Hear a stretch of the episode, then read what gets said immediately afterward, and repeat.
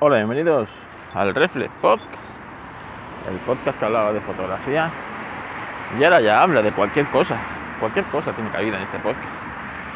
Cualquier cosa tiene cabida en este podcast. Así que, bueno, podcast. Que algunos dicen que no es ni un podcast. O sea, que nada. Quiero volver a agradeceros el poneros, los que os estéis poniendo en contacto conmigo, dándome el pésame. No, la verdad es que yo estoy bien. Yo ya me despedí de mi padre hace, hace años, cuando parecía que no iba a salir de, de esa y salió. Y, y, esto lo estoy viviendo como, bueno, pues como algo más, ¿no? Estoy, pero claro, tenéis que entender que cuando los que habéis pasado por ello, pues lo sabéis, ¿no?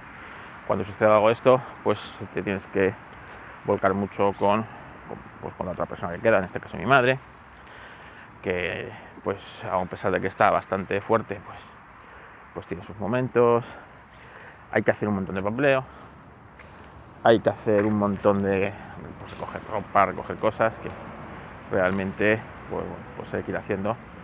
Y a veces son tareas difíciles, pues eso, pues cuando ves que mi madre pues está pasándolo mal, pues recogiendo la ropa de mi padre, etcétera, etcétera, etcétera. Así que no ando eh, muy involucrado en temas tecnológicos ahora mismo. ¿eh? O sea, en la actualidad tecnológica ahora mismo no estoy muy metido, así que eh, tampoco he grabado por eso. Es decir, yo me sigo dando mis pasos con pistón, como podéis comprobar. Son casi las 7 de la mañana, casi las 7 de la mañana del jueves. Y, y ahí, bueno, pues eso, pues. Eh, estamos ya por el polígono industrial, ¿verdad, Pistón? Que como vemos tiene ya mucha vida, mucha vida. Así que, así que nada.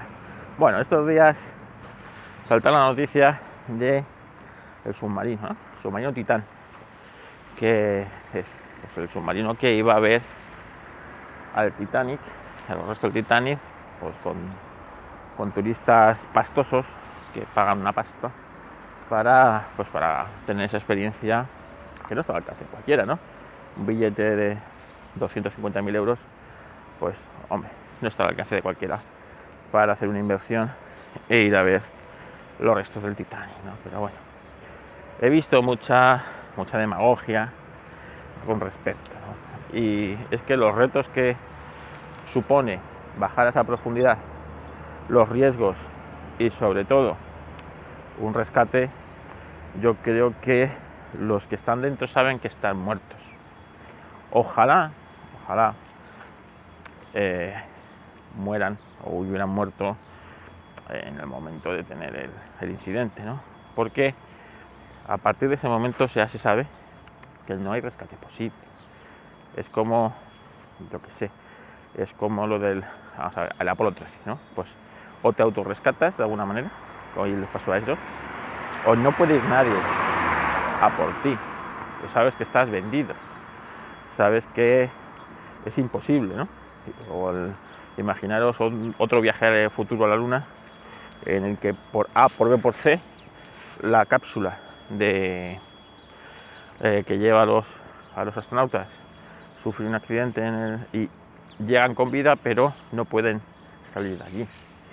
Pues realmente el rescate es muy difícil porque mandar allí, y, incluso me parece más posible, plausible, el que por A por B por C puedan esperar a que les vengan a rescatar, siempre y cuando tuvieran oxígeno y esas cosas en la luna, ¿vale?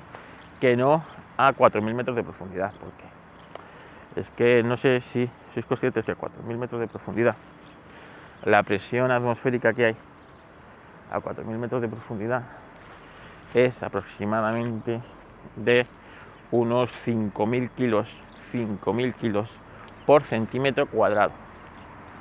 5.000 kilos de presión por centímetro cuadrado. Que es una que es muy fácil, o sea, calcularlo, ¿no? Es decir, tienes toda una columna de 4 kilómetros de agua salada desde tu cabeza o tu, desde tu cuerpo para arriba, ¿vale? 4.000, o sea, 4 kilómetros.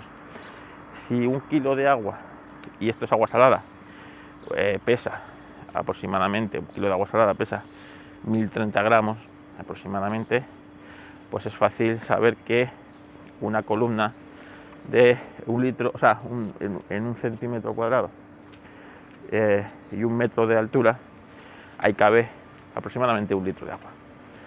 ¿Vale? Aproximadamente, que es un poquito más. Pues ya está. Pues ahí tienes los 5.000, aproximadamente 5.000 kilos por centímetro cuadrado que tiene que soportar. Eh, con esa presión, un rescate es imposible. Es decir, no se puede, no hay transbordo de una nave a otra. No pueden salir nadando hacia la superficie. ¿Vale? Y la fuerza que, eh, que, ejerce el agua, sobre todo eh, el submarino o el, posible robot, porque hay nada más que puede bajar un robot a rescatarlo, hace inviable nada. ¿no? ¿Qué puede haber pasado? Pues esto ya es, es, ficción, ¿no? No sabemos qué puede haber pasado. Pero así, a, pincel gordo, se, se me ocurren bastantes cosas que pueden fallar imaginaros, pues por lo que sea, una entrada de agua por la presión, pues que se rompe.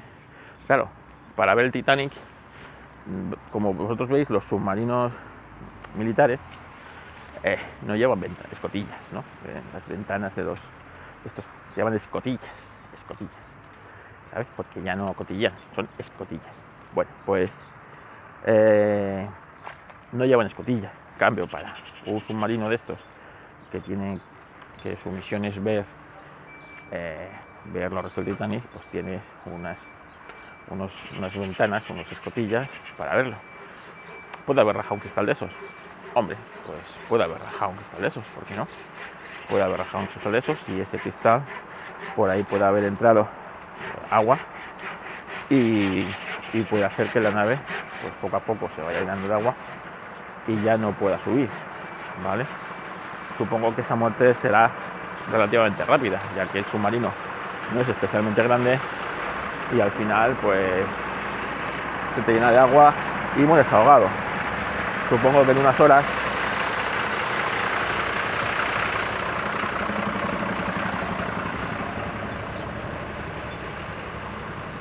A ver qué pasamos el camión. Como os digo, supongo que en unas horas pues estarían estarían con los con el resto de con el resto de viajeros del Titanic, ¿sabes? Eh, se pueden haber enredado en una una una red de estas de, pesca, ¿vale? Una red de pesca en la que, bueno, pues por lo que sea te enredas y ya no es el, el cacharro este no es capaz de, volver a subir por más que lo intente, Entonces, bueno, pues claro, esa red de pesca puede estar eh, en el fondo o puede estar flotando en el agua y, los puede haber atrapado, yo qué sé, ¿vale? Les puede haber atacado un pulpo gigante. Pues tú a saber. En esas profundidades desconocemos mucho de lo que sucede en esas profundidades, así que, como imagináis, cualquier cosa que les haya pasado no es buena. Por eso prefiero pensar que lo que sea es rápido, ¿no? Porque imaginaros lo que es estar cinco días en plena oscuridad, total oscuridad, sabiendo que, no tienes opción. O sea, que estás en tu propio ataúd. Cinco días. ¿eh? No debe ser, además, a oscuras, con frío, porque, porque esas profundidades, el frío que hace es extremo, ¿vale? Entonces, no sé. Mm, eh, mal sea, sabemos que esto al 100% va a tener un desenlace eh, malo. ¿Vale?